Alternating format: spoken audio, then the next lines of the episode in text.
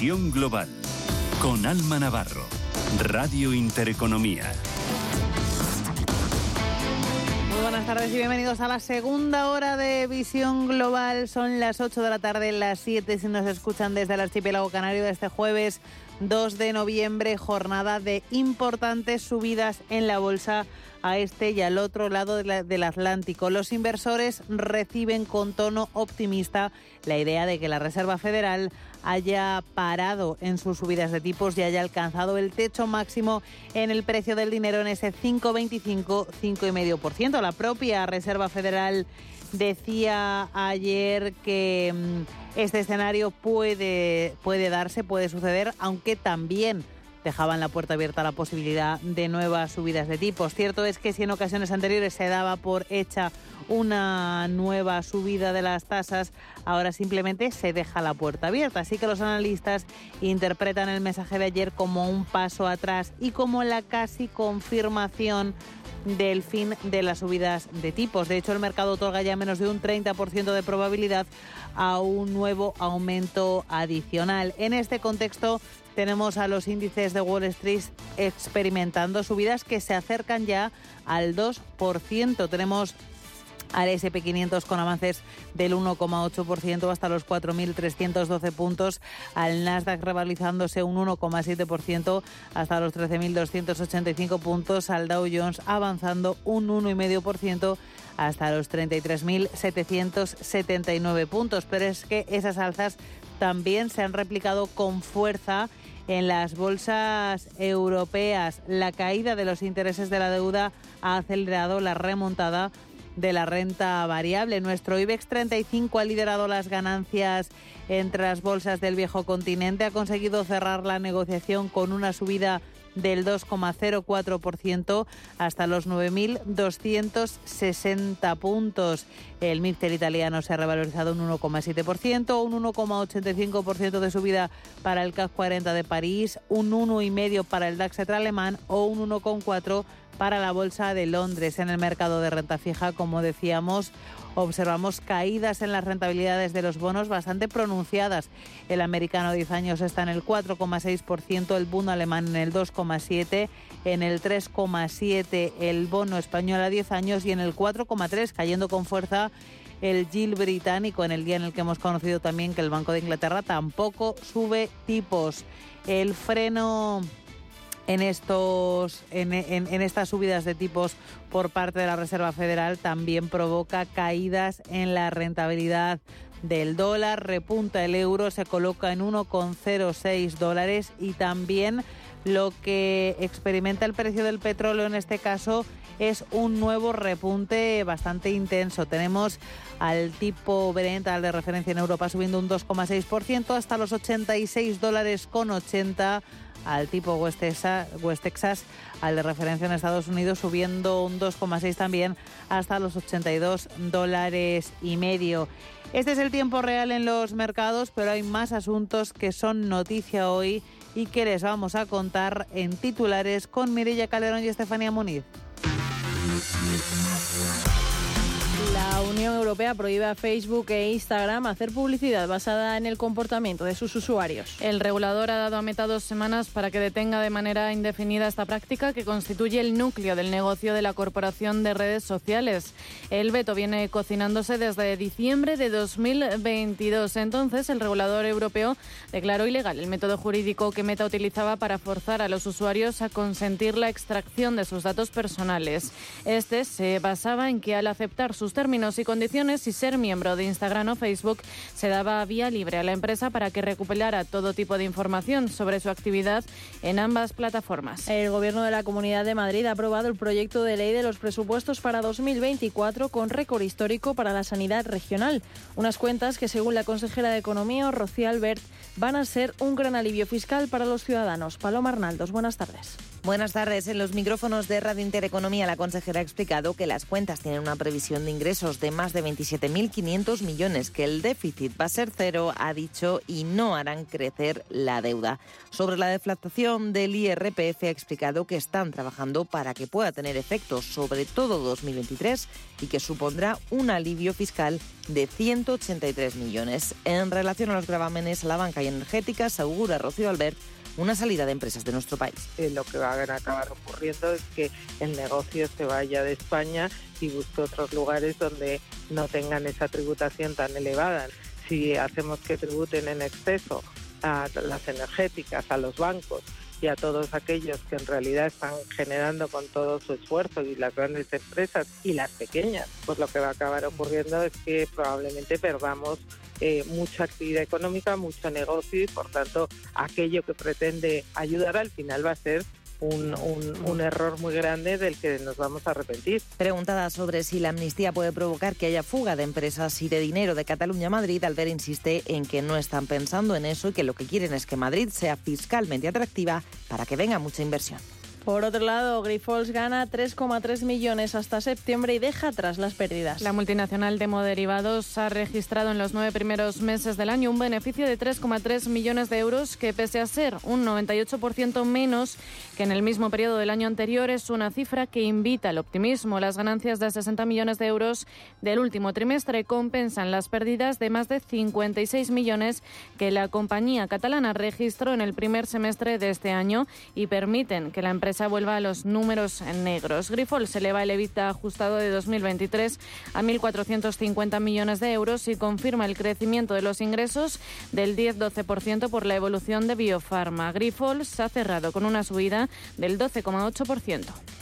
Melia Hotels dispara su beneficio un 82,2% a septiembre hasta los 95,9 millones. En comparación con los 52,6 millones del mismo lapso del ejercicio anterior, los ingresos consolidados excluyen plusvalías. Se han incrementado en un 16,1%, situándose en 1.478 millones respecto a 2022. Durante este tercer trimestre se confirma la fortaleza del turismo, permitiendo superar ingresos del mismo periodo del año anterior en un un 6,9 la estrategia de la compañía sigue focalizada en la mejora de márgenes y en la gestión eficiente de la estructura de costes. Y por último, las matriculaciones suben en octubre un 18% debido al respiro que ha dado la inflación. Y unido a una mejora en la producción de vehículos, subido de las, em, subida de las matriculaciones de vehículos en octubre, que desde la patronal ANFAC destacan que el dato es bueno, aunque está lejos aún de los niveles prepandemia, pero les permite ser optimistas respecto al cierre del año. Félix García, portavoz de ANFAC.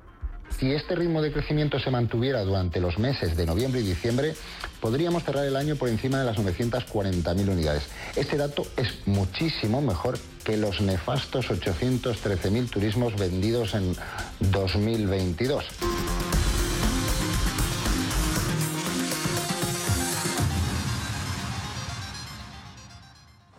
Tranquilidad es el sonido del mar. Tranquilidad es invertir al tiempo que ahorras, diversificas y proteges tu inversión. Tranquilidad es invertir en oro con Degusa. Infórmate en el 9119 82900. Degusa Oro es tranquilidad. Vuelve la mejor ópera del mundo a Cine Yelmo.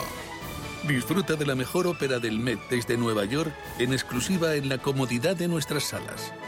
Consigue ya tus entradas en nuestra web y tus abonos directamente en el cine. Consulta toda la información en yelmocines.es. Esto sí que es más que cine. El análisis del día en visión global. Con Luis García Aranga, director de Sede Analistas. Luis, bienvenido, muy buenas tardes. ¿Qué tal? Buenas, tardes, ¿cómo estamos, Alma? Pues pendientes de, de, esta subida tan importante en los mercados después de el mes tan malo de octubre. Ahora parece que se le han pasado todos los males a la renta variable. Sí, hemos tenido un septiembre, un octubre, un agosto eh, un poquito, un poquito malos después de un primer semestre pues espectacular, relativamente espectacular. ¿no? Todos sabemos del peso de las siete magníficas en Europa de los bancos casi fue una subida pues, pues muy desigual. Sí que, que hemos tenido esta recogida de beneficios, estas caídas relativamente fuertes, pero es verdad que, los índices no han, perdido, no han perdido soportes importantes. Se hablaba mucho del, del 4.200 del, del, SP que se ha respetado, que, bueno, se ha respetado, se perdió, pero no se consolidaron esa... Eh, sí, se perdió, pero nada, dos, tres días y al cuarto ya lo recuperó y ahora este, este pequeño rally que, que está viendo ahora, eh, impulsado un poquito no tanto por los resultados empresariales que siguen sin premiar, el mercado sigue sin premiar a, los buenos resultados que, está habiendo, pero un poquito, pues a lo mejor esa fiebre de, la subida de, tipos y de los bonos disparados, pues ese freno en ese sentido, pues ha animado, animado un poquito al mercado, juntamente con, algunos resultados empresariales que, que, sí que han sido, han sido muy buenos, sobre todo en Estados Unidos. Efectivamente, ahora hablaremos de esos resultados eh, antes, Reserva Federal, ¿va a subir los tipos en diciembre, sí o no? Porque yo no creo que quedara tan claro que Jerome Powell dijera que no se van a subir. No, de hecho no lo dejó claro. De hecho yo diría que lo dejó abierto a, subidas. Eh, sobre todo hay cierto temor, por lo que estoy hablando, de si el mercado va bien, que sí que suba tipos. Eh, es un poquito no subirlos para, pues, el mercado hablamos sobre todo de bonos, ¿eh? Eh, es verdad que los bonos se han disparado, la curva de tipos no es que esté invertida, es que está patas arriba, está totalmente, totalmente girada y, tal vez si esto en mes y medio hay esa cierta normalidad, pues tal vez sí que, se atreve. Es verdad que tenemos ahí el petróleo de, como, como temor, pero bueno, yo creo que, y que es verdad que, los IPP, los, indicadores adelantados de, inflación, o sea, los, precios de producción, sí que se han girado un poquito en Estados Unidos a raíz de las últimas subidas del petróleo, pero ostras, tenemos, tenemos los tipos bastante por encima de la inflación, tenemos la inflación pues, pues bastante controlada, yo creo que no los subirá pero a saber, es difícil de, meterse en la cabeza de este buen hombre. Vamos ahora con parte corporativa. Antes de irnos a Apple, que presenta resultados en una hora. Eh, Meta y esa prohibición por parte de Europa, eh, ¿cómo puede impactar sobre la compañía? De momento sobre su cotización muy poco, está cayendo un 0,61. Sí, parece que, yo creo que el mercado esperaba un poquito, un poquito noticias así. Ya tuvo este problema con, Noruega, Noruega que está fuera de la, Unión, Europea. A ver, es verdad que, tú lees la noticia y dices, ostras, eh, esto tiene que impactar en Amazon y tiene que impactar en cualquier tecnología, ojo, y en cualquier aplicación de móvil que tenemos instalada, que, que tenemos instalada en nuestros, en nuestros teléfonos, porque al final viven un poquito de, esto. parece que pueden cambiar ciertas, ciertas políticas de privacidad y de, y de pago y de, premium, digamos, para, para, que no les afecte. Es verdad que el mercado pues, está cayendo ahora mismo un 0,60, pero tenemos a meta pues, muy cerquita de, máximos, por lo tanto, no, no, no. Es verdad que con, un mercado hoy bueno, ¿eh? es decir, el diferencial respecto, de respecto a otras compañías sí que, sí que podríamos decir que está un poco castigada pero a lo mejor esperábamos que este anuncio provocara estas velas rojas tremendas y no lo está haciendo. Eh, parece que el mercado como que tuviera un poquito descontada esta, esta noticia. Sí, eso parece. Y luego, resultados de, Apple vienen ahora, una de las siete grandes, por no decir la más grande. Eh, ¿Qué esperamos de ella? ¿Y cómo estás viendo estos días la, la temporada de resultados? A ver, la temporada de resultados, sobre todo en Estados Unidos, está siendo buena. Pero o sea, es que hasta Alphabet presentó buenos resultados y la castigaron. Mm. Ah, porque en el, al final los resultados en sí son, son buenos. Es verdad, con problemas en la nube o con mejores ingresos en la nube, que, parece que es lo que, lo que castigó el mercado. Pero sí que estamos viendo una temporada de resultados buena. Pero una vez más, llevamos, es el tercer trimestre consecutivo que las empresas que presentan resultados por debajo de las, de las expectativas les pegan bien fuerte, pero a los que presentan resultados por encima de las expectativas, bueno, pues ni fu ni fa. te lo digo hoy que, por ejemplo, PayPal ha presentado unos buenos resultados y está subiendo. Es verdad que, por ejemplo, en PayPal un sector, el de los medios de pago, estas fintechs de pago muy castigadas. En Europa hemos tenido a alguien muy, muy castigada, por ejemplo. En Estados Unidos PayPal en mínimos. Y, que sí que parece que se está premiando, pero parece que este premio es un poquito inversamente proporcional a la evolución previa de, la, de la cotización. No sé si es que el mercado ya no se conforma con buenos resultados, sino que tienen que ser espectacularísimos para, para, premiarlos, pero eh, estamos viendo resultados, sorpresas eh, pues más o menos en, las medias históricas en Estados Unidos, un poquito menos, menos en Europa, pero, pero los mercados, de hecho, hasta hace tres días, mercados de, capa, de capa caída, que no le veo mucho sentido. Apple, ¿qué va a presentar hoy? No, no, sabemos, espera ese, incremento de, beneficios y de, y de ventas. Sería de las siete magníficas, ya creo que solo quedaría Nvidia, si no estoy hablando un poquito de memoria, eh, y las otras, pues quitando Alphabet, pues mm, que, sí que estuvo castigada, y Tesla, pues las demás, eh, pues por encima de, expectativas en, en general y tanto Tesla como Alphabet por debajo de, ese huevo que abrieron el día de presentación de resultados, pero también subiendo desde, desde mínimos. Veremos cómo, cómo le afecta a Apple, pero es verdad que, con ganas de conocerlos ya. Pues nada, estaremos pendientes porque esta semana, como ya saben ustedes, la bolsa de Nueva York cierra una hora antes de lo habitual. Va a cerrar a las 9 en 45 minutos. Luis García Langa, director de Sedes Analistas, un placer y gracias. Gracias a vosotros.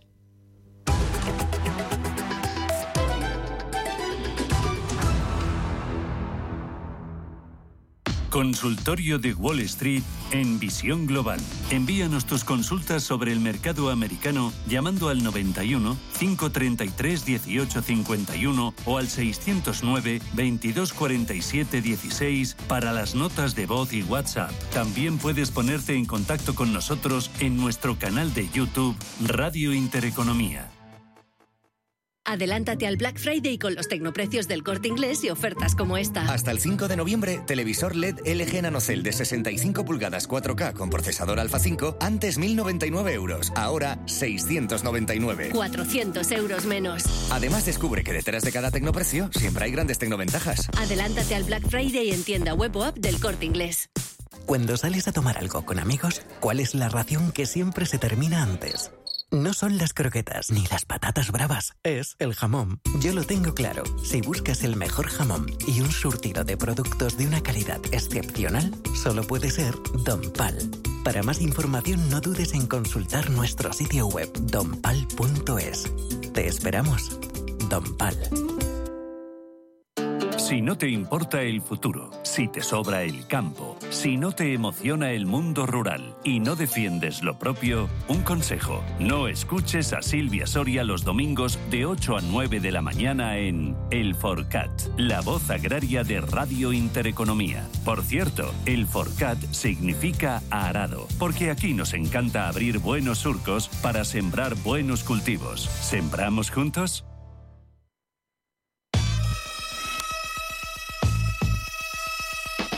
En la mira. Visión global.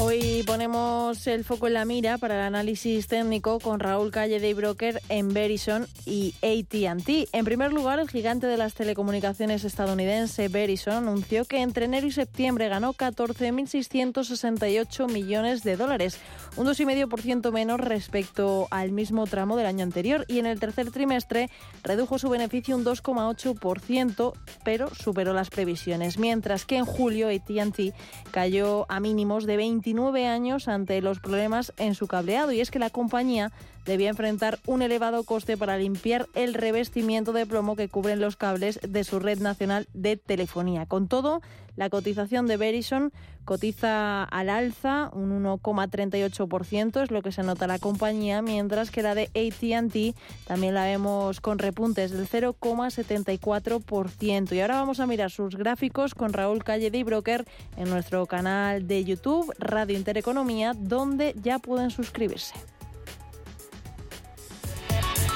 Hoy vamos a hacer el análisis técnico de dos empresas que cotizan en Wall Street, dos empresas del sector de telecomunicaciones que cotizan, que son ATT y Verizon. Vamos a empezar por la primera, por ATT, porque ya tenemos el gráfico en la pantalla. Y como podemos comprobar, vamos a ver en, más, en el largo plazo, vemos que desde que realiza sus máximos en noviembre de 2019 el valor está en una estructura clara de máximos y mínimos decrecientes en, las velas. Eso hace que, tenga una formación bajista clara y esté una tendencia clara de largo plazo bajista.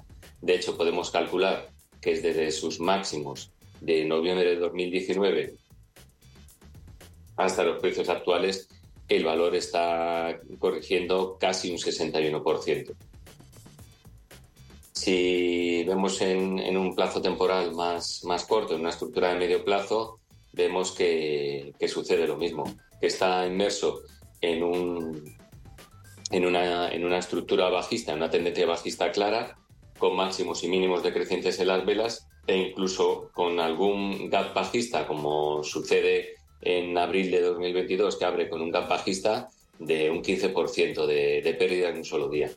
Si acercamos un poco más el gráfico y lo vemos en un time frame de, corto plazo, vemos que, los mínimos los realizó en julio de, este año, 2023, en los 13.50, luego hizo un posterior rebote, en ese rebote eh, corrigió y se movió durante el mes de agosto en el entorno de los 14 dólares.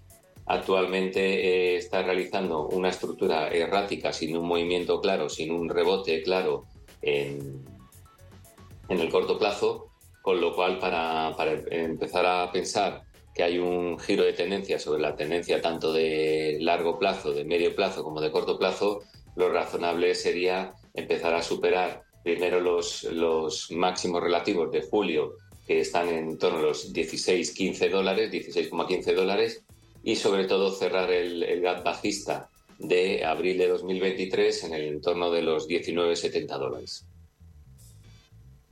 Ahora vamos a ver Verizon. Vamos a cambiar el gráfico y vamos a ver el gráfico de Verizon. Y en el gráfico de Verizon, en el, vamos a ver en el largo plazo, en el largo plazo tiene una estructura muy, muy similar. Tiene una estructura de máximos y mínimos decrecientes en las velas con una tendencia bajista bastante clara. Podemos calcular desde sus máximos de diciembre de 2020, cuando llegó a los 61,80 hasta los precios actuales, pues ha corregido casi un 43%. Si ampliamos un poco más el gráfico, lo llevamos a más en el medio plazo, lo que vemos es que hay una sincronía con respecto al largo plazo. Vemos que hay una estructura de máximos y mínimos, máximos y mínimos decrecientes en las velas, hasta los mínimos de eh, los de octubre de 2023, de mediados de 2023, en donde eh, marca los 30,70 dólares. Sin embargo, si lo vemos en un poco más de, corto plazo, vamos a ver un poco más en el corto plazo, en el corto plazo lo que podemos comprobar es que está realizando un rebote desde mediados de octubre de los 30,70 dólares, está realizando un rebote con una revalorización cercana al 17%.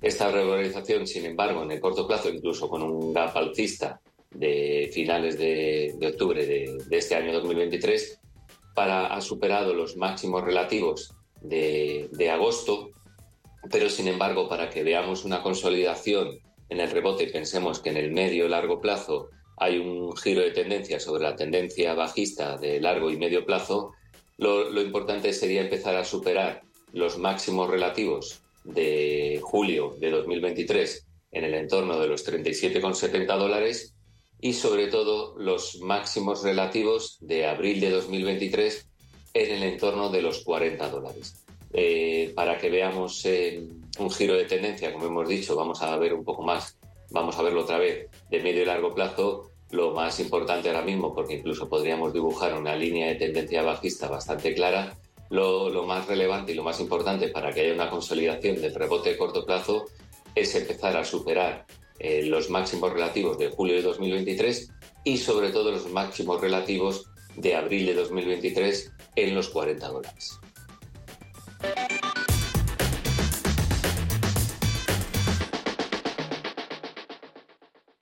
¿Te interesan los mercados financieros? ¿Conoces las principales diferencias entre futuros, acciones, opciones y otros productos derivados? ¿Buscas información sobre análisis técnico y fundamental o herramientas avanzadas de trading? Descubre en ebroker.es nuestros webinarios y contenidos exclusivos de formación. ebroker.es, reinventando el trading.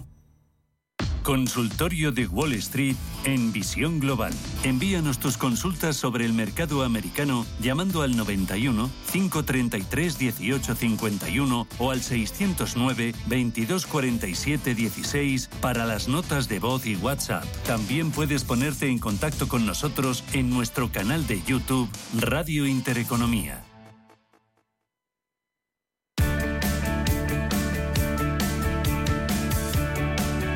Universo Renovable.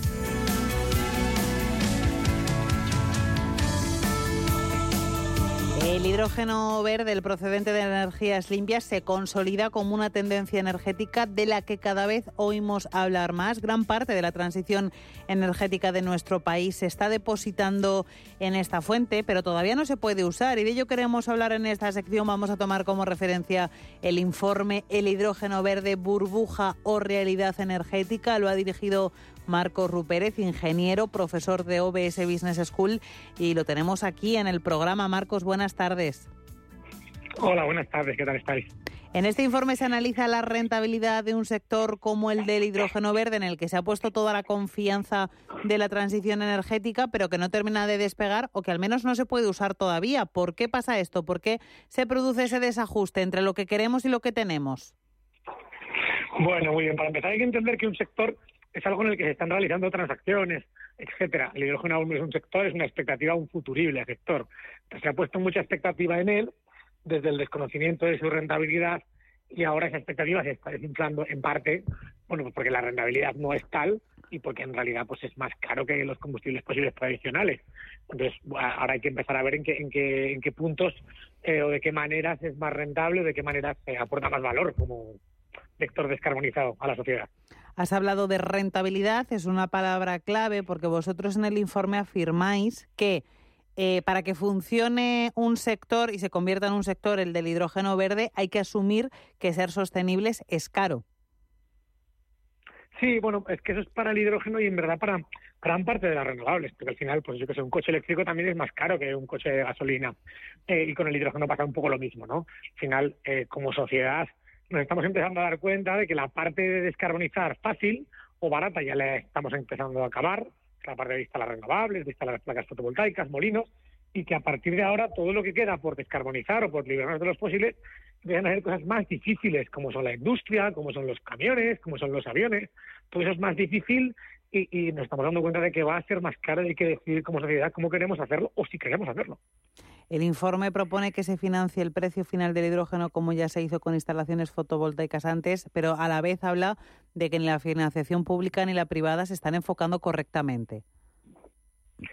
Bueno, el tema de la privada no es que no esté enfocando correctamente, simplemente es que la privada, si no hay rentabilidad, pues no hay. O sea, pues muy sencillo, ¿no? Básicamente, a no ser que haya pues, una inversión pública que haga que la inversión privada se haga rentable. Es decir, pues un proyecto que no es rentable hay una cierta cantidad de dinero público que para la parte privada que se hace se hace rentable. Y yendo a la, privada, a la, privada, bueno, pues, pues se están financiando la inversión de los proyectos muchas veces cuando la mayor parte del gasto de un proyecto de hidrógeno no es la inversión, sino que es la operación, el gasto energético. Entonces, ahora se parece que va a haber un va a cambiar un poquito los tercios con la subasta europea hacia financiar más la operación, el precio final de cada kilo de hidrógeno o de cada unidad energética, como se hizo con los paneles fotovoltaicos. Y te quería preguntar, Marcos, em, ¿no crees que se está depositando eh, demasiada expectativa en el hidrógeno y habría que diversificar como en las inversiones? Sí, se está depositando demasiada expectativa, eso es clarísimo.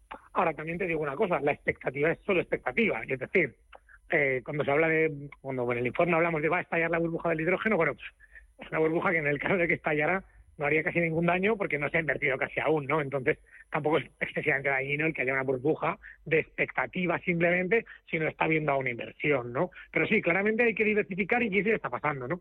Ahora mismo ya la gente se está dando cuenta, o los inversores y empresas, que el hidrógeno no es la panacea, sino que cubre solo algunas áreas muy específicas de la, de la transición energética y, por ejemplo, ahora está empezando a, ponerse bastante de moda o empieza a haber otra burbuja detrás de la del hidrógeno del biogás. Eh, bueno, pues porque cubre otras áreas y ya se darán cuenta de qué áreas cubre en cuanto se vaya desarrollando el mercado. A tu juicio, como experto, ¿dónde tiene que estar el foco? ¿Hidrógeno, biogás, dónde más?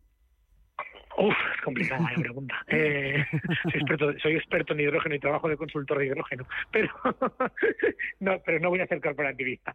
Bajo mi punto de vista, mira, el biogás, por ejemplo, eh, resuelve un problema también que no es energético, con lo cual el foco es importante, ¿no? Eh, porque el biogás resuelve un problema de un residuo que convertimos en gas, entonces resuelve dos problemas en uno.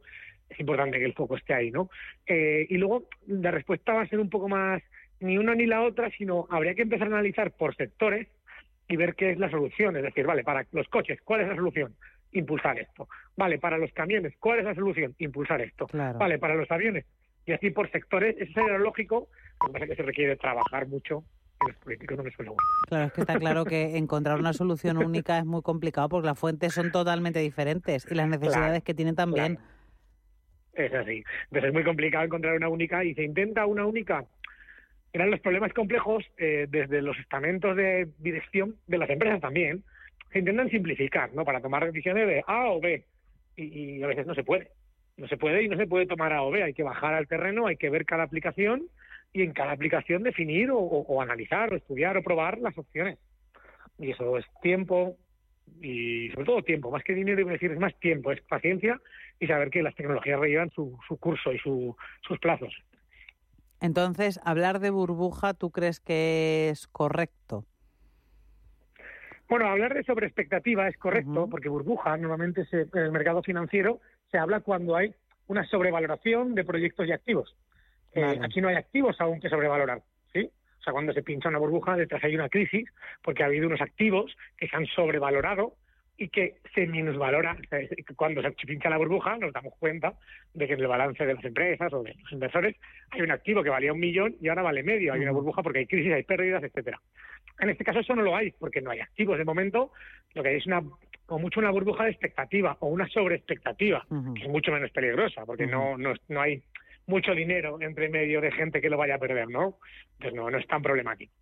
Pues nada, veremos en qué queda la burbuja de expectativas en torno al hidrógeno verde. Marco Rupérez, ingeniero profesor de OBS Business School. Ha sido un placer compartir contigo estos minutos. Muchas gracias a vosotros por hablar cuando queráis. Estamos aquí.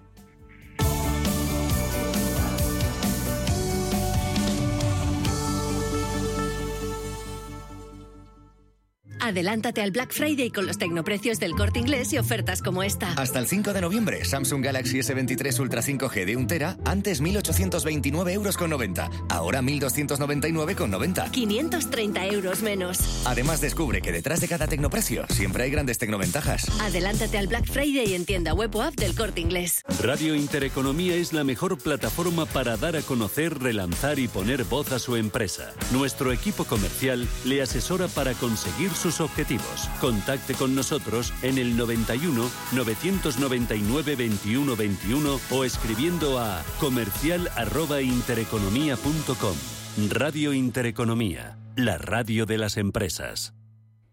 Cefusa, empresa ganadera de Grupo Fuertes, consigue una doble certificación con la máxima calificación en bienestar animal para toda su ganadería de porcino y vacuno. Por un lado, ha obtenido la certificación de compromiso bienestar animal B+, que gestiona las interprofesionales de cada especie Interporc y ASICI para el porcino y Provacuno para el vacuno. Y además, la certificación en bienestar animal Welfare. Estos sellos de calidad aseguran las buenas prácticas llevadas a cabo en materia de bienestar animal sanidad, bioseguridad, manejo de los animales y trazabilidad que desarrolla Cefusa. Muévete con Alquiver y preocúpate solo por tu negocio, sin sorpresas, sin penalizaciones y con todo incluido en una sola cuota. Visita alquiver.es y elige tu vehículo. Entramos en la recta final de 2023 y con el foco puesto ya en el próximo ejercicio.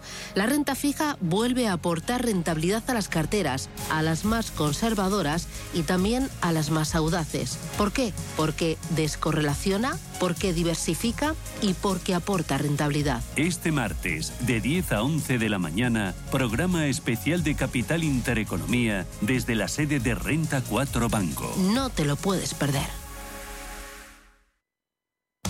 ¿Qué le diría Cervantes al presidente del gobierno? ¿O Voltaire a la oposición?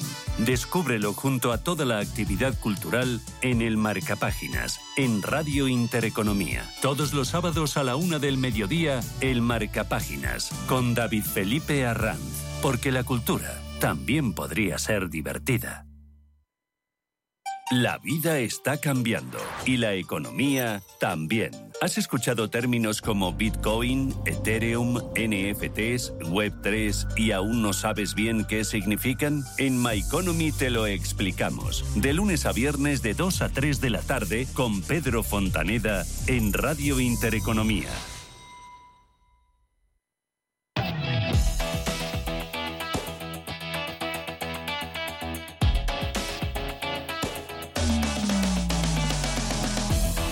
En Visión Global, la tertulia de los negocios.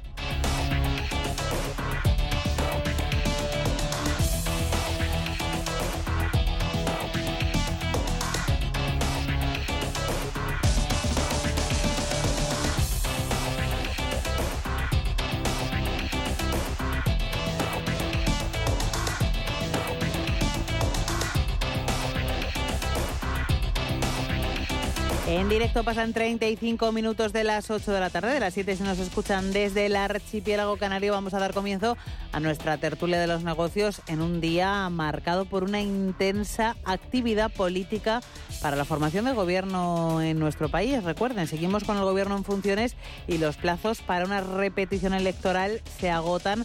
Así que ya voy a saludar a Gisela Turacini, CEO de Black Bear. Gisela, muy buenas tardes. Muy buenas tardes, Alma, ¿cómo estás? Estupenda. Día hoy, ¿eh? Entre el frío y la política. Intenso, intenso. Y también voy a saludar ya a Íñigo Petit, CEO de Iden Global. Íñigo, buenas tardes para ti también. Muy buenas tardes, Alma. Muy buenas tardes, Gisela. Buenas tardes a todos. Espero que allá donde estás, Íñigo, tengas mejor tiempo que aquí, un poquito mejor.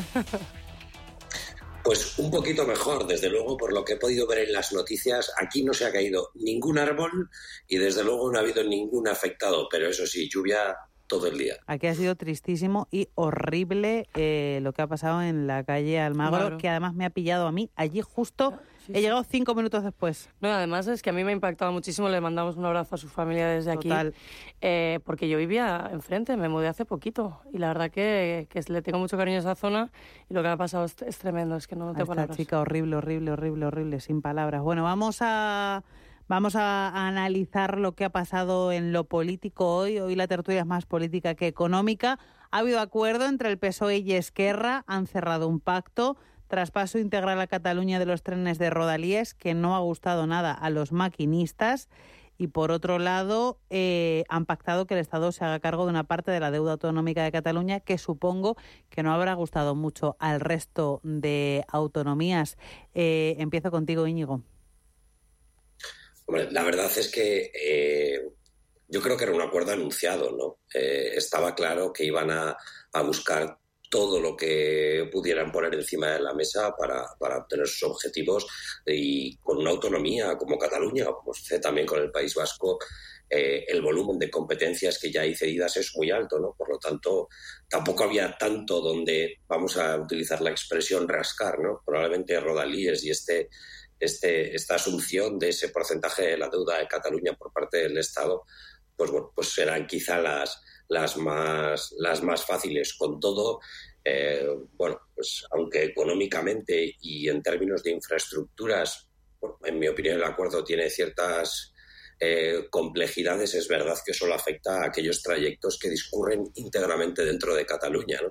Eh, si esto sucediera en otro tipo de trayectos que recorren diferentes comunidades autónomas, pues el problema eh, burocrático e institucional está a la orden del día, ¿no? El cabreo, el enfado de los maquinistas, pues parece lógico, puesto que si, como sucede en otro tipo de administraciones públicas, eh, se empieza a exigir pues el dominio, por ejemplo, del catalán para poder conducir un tren o, o elementos similares, pues se pueden ver también en una eh, bueno, pues en una, como en una discriminación ¿no? respecto eh, a los maquinistas de otras comunidades autónomas. En definitiva y en conclusión, cuantas más cesiones se conceden, cuantas más competencias se conceden, sobre todo de las que forman parte de los servicios públicos que los ciudadanos utilizamos eh, diariamente a las comunidades autónomas, lo que se crea a fin de cuentas eh, son diferencias entre españoles que viven en diferentes comunidades autónomas.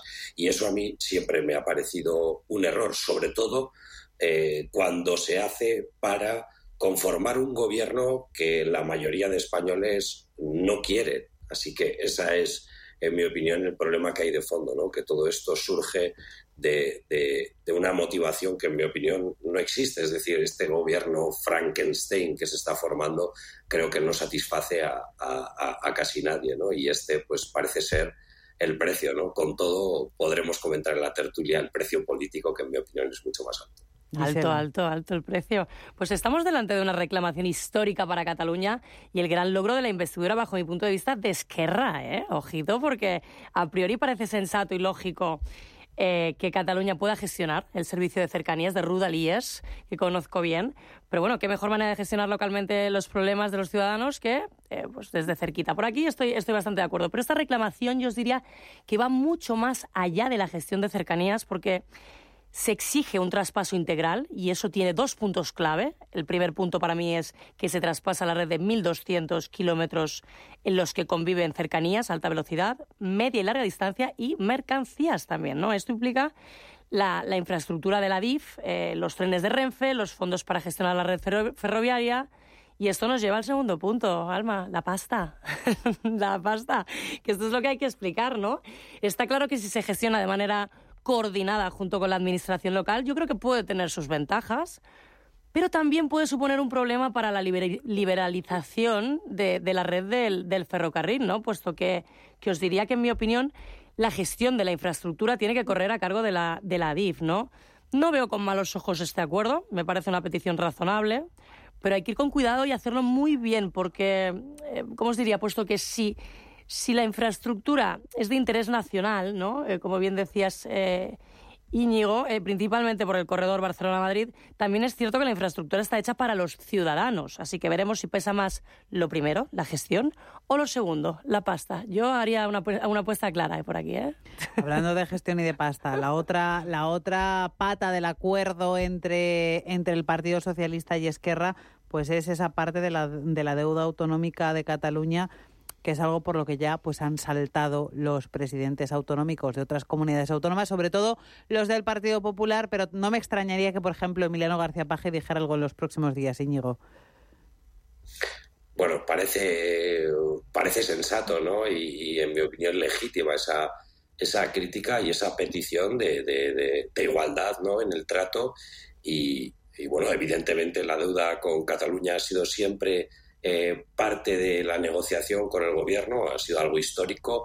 En este caso vuelve otra vez a estar encima de la mesa, pero todo ello en una situación en la que también Cataluña ha sufrido muchísimo económicamente precisamente por las decisiones políticas que unos pocos han tomado. No, eh, no podemos olvidar el éxodo de empresas que ha habido durante años, la inmensa mayoría de las cuales pues no, no, no ha vuelto y el daño que se ha hecho reputacionalmente en, sentido institucional ¿no? a, Cataluña y cómo grandes congresos pues eh, tienen serias dudas de permanecer allí, vemos cómo se tiran huevos a las personas que asisten a un congreso inmobiliario. O sea, todo eso al final eh, también acaba, acaba, pesando, acaba pesando mucho, ¿no? porque la sociedad pues eh, está tremendamente dividida y tremendamente politizada. Y la deuda, pues al fin y al cabo, es ese campo de batalla en el que políticamente siempre te permite tener una victoria y que siempre es mejor un 20%, eh, digamos, de condonación que un 10%.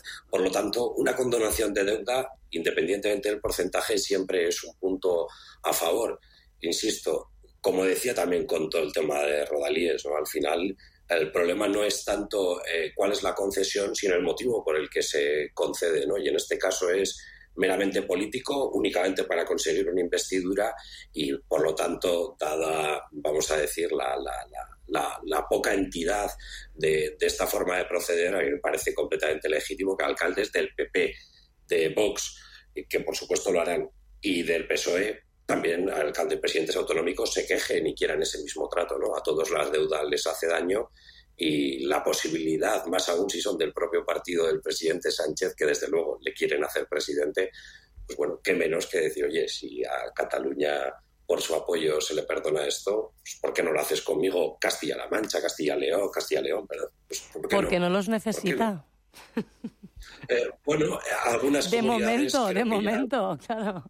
saltado ya diciendo que, que, lo que esperan es un trato, un fondo de compensación que permita equilibrar lo mismo. Muchas de ellas no han entrado en déficit eh, y por lo tanto lo que, en mi opinión, así lo creo en todos los ámbitos de la vida, tenemos que premiar a aquel que lo hace mejor ¿no? Y, no, y no, sin embargo, andar siempre resolviendo el problema de quien lo hace peor, cuando ha recibido durante muchos años avisos de que esa situación económica había que revertirla ya desde hace tiempo, no es un déficit que viene desde hace años. Y, bueno, en mi opinión es, el problema es que se toma una decisión económica por una motivación política. Creo que cuando las dos cosas se mezclan, no sale esto es nada bueno ni para uno ni para el otro. Esto es evidente. Sobre la, deuda, Íñigo, te he de decir que vamos a ver si lo cumple el señor Sánchez. Como sabemos, pues es un poquito flojo con la, con la mano en cuanto a sus promesas, ¿no?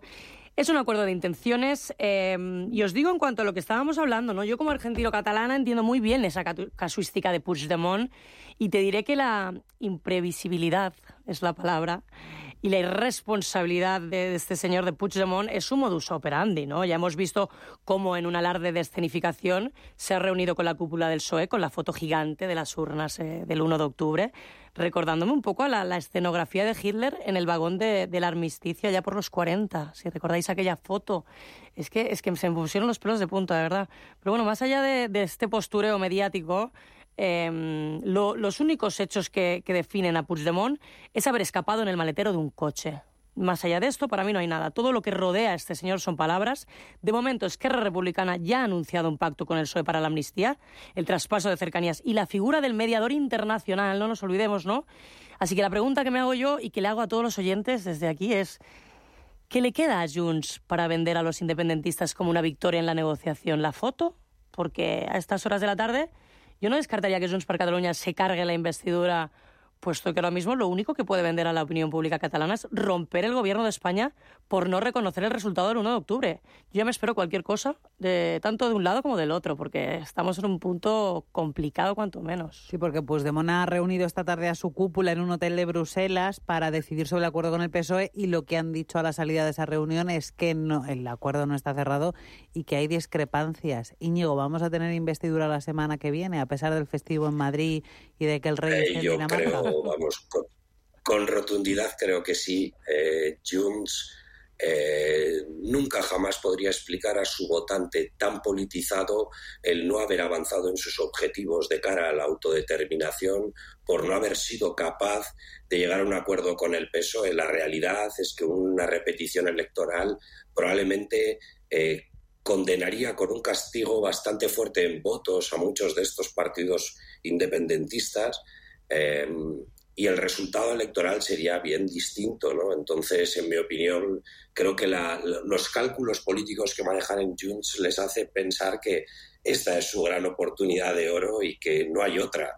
La posibilidad de decir que no, romper el gobierno, ir a segundas elecciones, eh, con, insisto, el acuerdo firmado con ERC, pues les condena dentro de Cataluña a seguir dirigiendo ese discurso independentista en favor de RC, que, ha ido dando los pasos quizá con más velocidad y probablemente con un poco menos de, eh, ¿cómo decirlo?, de, orgullo quizá, ¿no? Eh, quizá ha sido capaz de, bueno, pues de centrarse más en un acuerdo económico, eh, aunque, y aquí es donde reside el problema, y entiendo que es por lo que Junts todavía se mantiene reticente, la autodeterminación sigue siendo el objetivo, ¿no? Y cuando eso está encima de la mesa, pues resulta muy complicado mm, poder llegar a un acuerdo. ¿no? Entiendo que Junts quiere llegar a forzar la máquina para ser quien se marque ese tanto, pero eh, veo que ese tanto ya, si, si la amnistía no ha sido suficiente, me parece que es demasiado, demasiado pedir. Así que creo que tarde o temprano veremos la noticia del acuerdo entre el PSOE y Junts. Sí, la verdad es que, es, que eso parece, ¿no? Pero, pero como os digo, tenemos que estar muy atentos, ¿no? Eh, hay que pensar en clave en Cataluña, en clave de Cataluña, mejor dicho, más que en clave de España, en ese sentido, ¿no? ¿Cómo se va a vender? Esta batalla, yo, creo, simbólica por ver quién es más independentista, entre Esquerra Republicana de Cataluña y Junts para Cataluña, yo creo que puede marcar la investidura, ¿no? Esquerra sabemos que le viene bien la reivindicación soberanista, siempre lo ha hecho, ¿no? Sabemos que Esquerra está muy acostumbrada a negociar también. Junts es una opinión un poquito más visceral en estos momentos. Yo creo que representa la parte más radicalizada del independentismo catalán. Pero pensadlo, no podrán vender como éxito el traspaso de ruralías, ni la amnistía, ni tampoco el mediador. Yo a estas horas de la tarde, como os decía, me sigo preguntando qué les queda. No creo que Sánchez vaya a aceptar el referéndum en ninguna de sus formas. Sería lo último, vamos, ya no lo que nos quedaría por ver de este señor. Así que no descartéis ningún escenario, ¿no?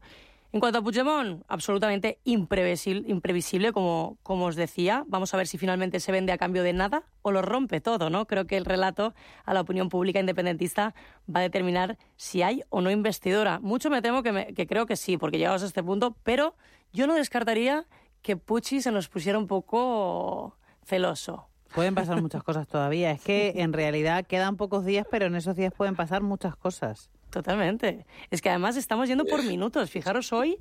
Hoy ha sido. Ha sido una tarde muy intensa, ha sido una tarde muy intensa, muy intensa. Muy intensa. Hemos, hemos, hemos, visto de todo y lo seguiremos viendo mucho, me temo, en esta, si, si bueno, en esta investidura de Sánchez y más allá, seguramente, en estos años. Vamos a cambiar. Hombre, si hay legislatura.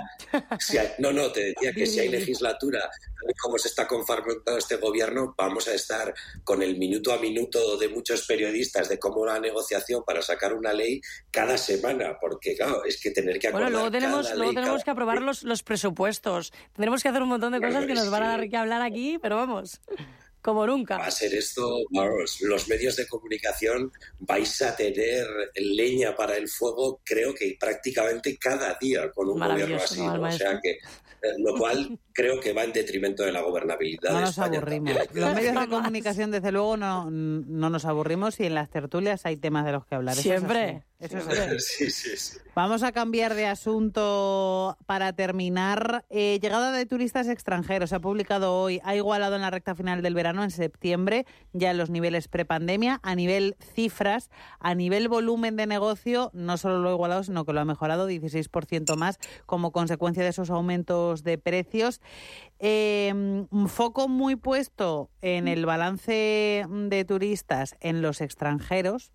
Entonces, os quería preguntar qué va a pasar si entran en recesión países como Alemania o el Reino Unido, que son países de los que depende muchísimo esa llegada de visitantes extranjeros nuestro país. ¿Se pueden torcer las cosas, por ejemplo, de cara al año que viene o no? Yo sé que el foco del sector está muy puesto en China, está muy puesto en Estados Unidos, pero esos mercados tardan mucho más tiempo en, en, llegar y no podemos fiar todavía eh, la situación a ellos. Íñigo, ¿qué va a pasar?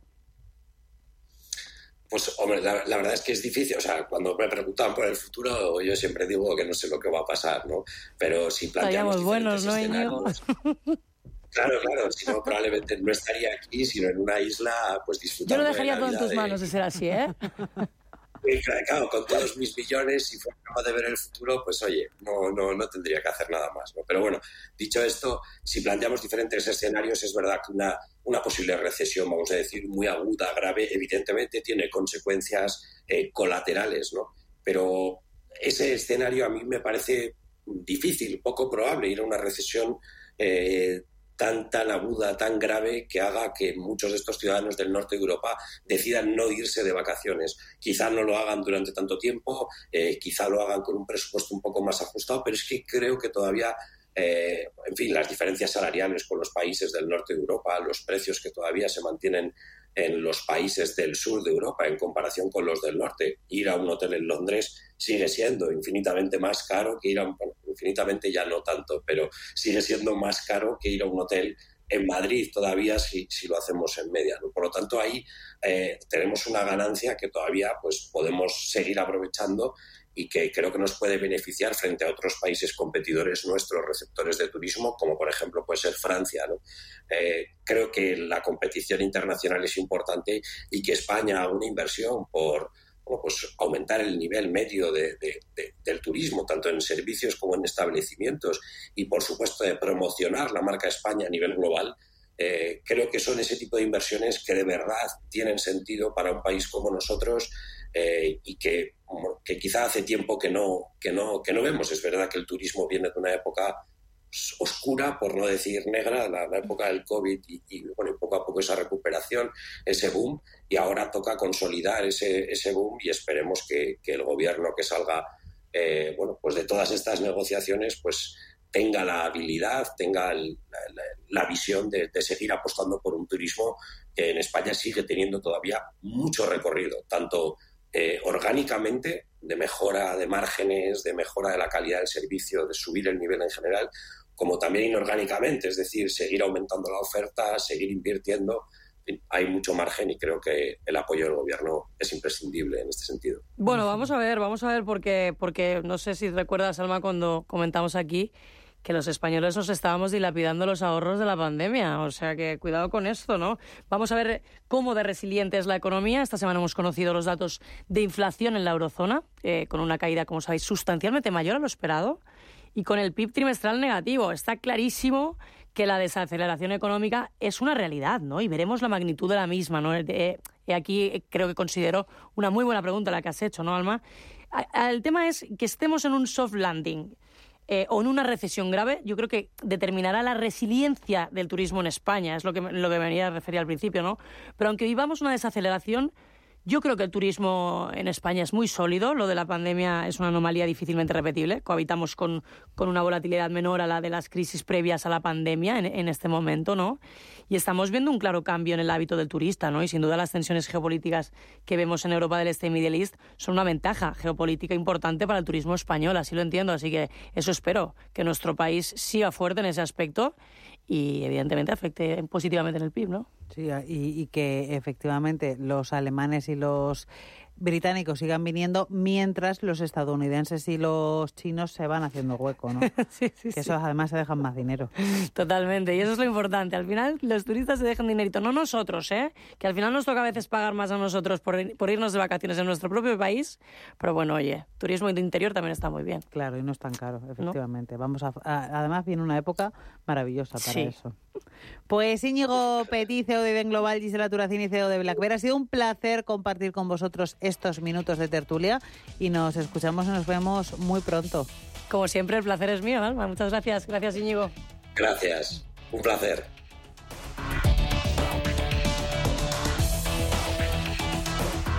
Y enseguida va a llegar nuestra tercera hora de visión global. Va a cerrar Wall Street en cuatro minutos. Ya saben, esta semana una hora antes cierra la bolsa de Nueva York.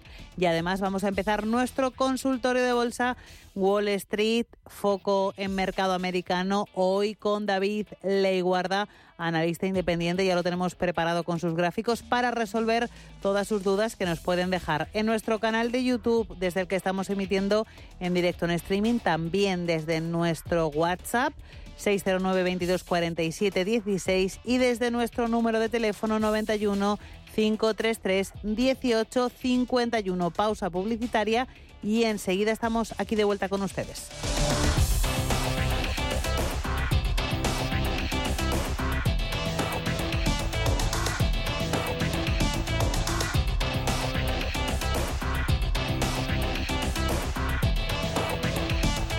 Visión Global, Wall Street, Bolsas Latam y actualidad geopolítica y económica.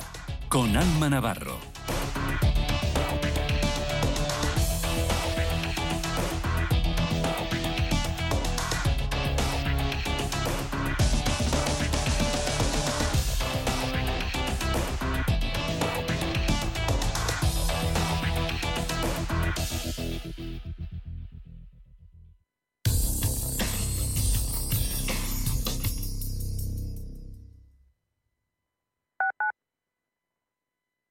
Si en el fondo eres de los que prefieren diversificar e invertir en todo tipo de sectores, en Banco de Inversión Global tenemos tu fondo, porque te brindamos apoyo para que inviertas diversificando e invirtiendo en diferentes sectores. Descubre nuestros fondos de inversión en bancobig.es barra selección fondos, donde podrás encontrar información relevante como el folleto informativo de cada fondo y los datos fundamentales para el inversor. Banco Big, nos mueven tus valores. Si tienes averiado tu cambio automático, dale una segunda vida. Automatic.es. En Automatic reparamos tu cambio automático dándole la vida que se merece. Entra en Automatic.es. Automatic. Expertos en reparación de cambios automáticos. Toda una vida dedicada al cambio automático. Automatic.es. Ver el mundo como Van Gogh adentrarse en la vida de Janis Joplin o conocer mejor a Rosa Montero desde el sofá.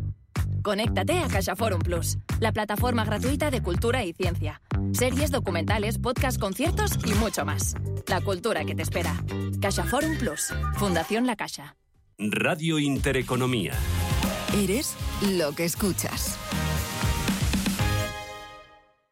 No sé qué pasa, no arranca. Se está inundando todo el garaje. Es mi hija, necesita un médico. En estos momentos, ¿qué seguro elegirías? Elige Mafre, el mejor servicio 24-7 en acción. Y con las ventajas de tener todos tus seguros, coche, hogar, salud, empresa y vida, en la misma compañía. Mafre, la aseguradora de más confianza en España. Circo Alegría presenta por primera vez en Madrid Circo on Ice, el mayor espectáculo del mundo sobre hielo. Trapecistas, equilibristas, contorsionistas, te sorprenderán los patinadores, te divertirás con los payasos, soñarás con la magia. Gran carpa junto al Palacio de Hielo, auténtico circo sobre hielo. Compra ya tus entradas en circoalegría.es.